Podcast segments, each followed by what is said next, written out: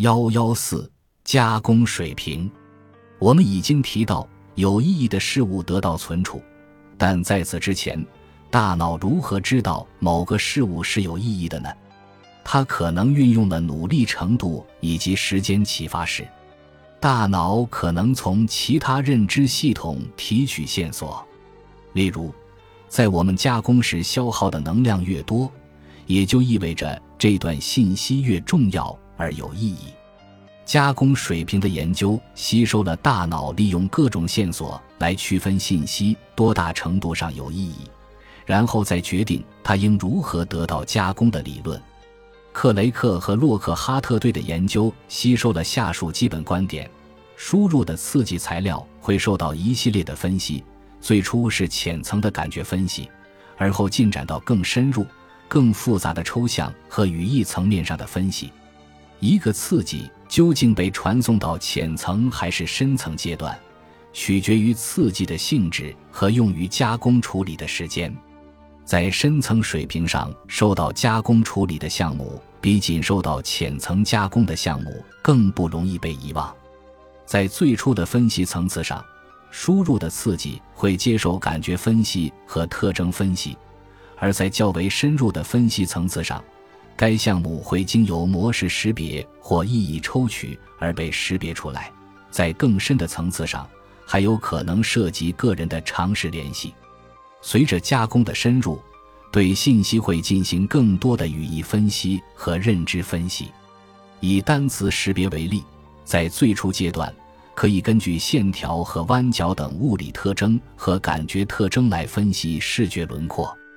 此后的阶段则涉及将刺激予以存储的信息进行匹配，例如识别出其中一个字母对应于字母 A 的模式。在最高级的层次，识别出的模式根据参与者过去关于该单词的经验而激发联想、想象或者故事。有一点在克雷克和洛克哈特看来是极为重要的，那就是。我们可以在对信息进行较基本的层次分析之前，就对其在意义层面上进行觉知。因此，加工水平更像是加工处理的扩散，在此过程中更为熟悉、更有意义的刺激更容易被传送到更深入的加工水平。我们能够在进行浅层分析之前，就在深层水平上进行觉知。这一点对原初的加工水平说提出了重大质疑。也许我们仅仅在探讨不同类型的加工，而这些加工类型并不遵循任何恒定的次序。如果输入的刺激能够以同等的机会接受各种类型的加工，那么加工水平的观念可以被另一个体系取代。这一替代体系可以摒弃水平或深度的观念。而保留克雷克和洛克哈特关于复数和记忆痕迹形成过程的思想。图六点六所示是一个与他们的早期思想更为接近而又避免了黑箱观念的模型。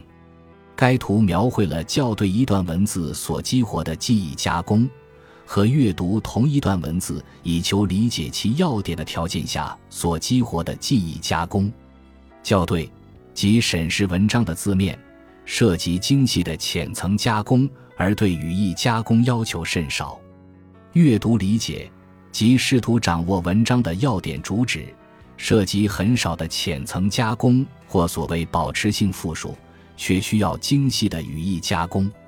根据一些研究，人们不再认为刺激总是以一种一成不变的顺序接受加工，不过一条基本原则还是保留了下来。即某些感觉加工必须在语义分析之前进行。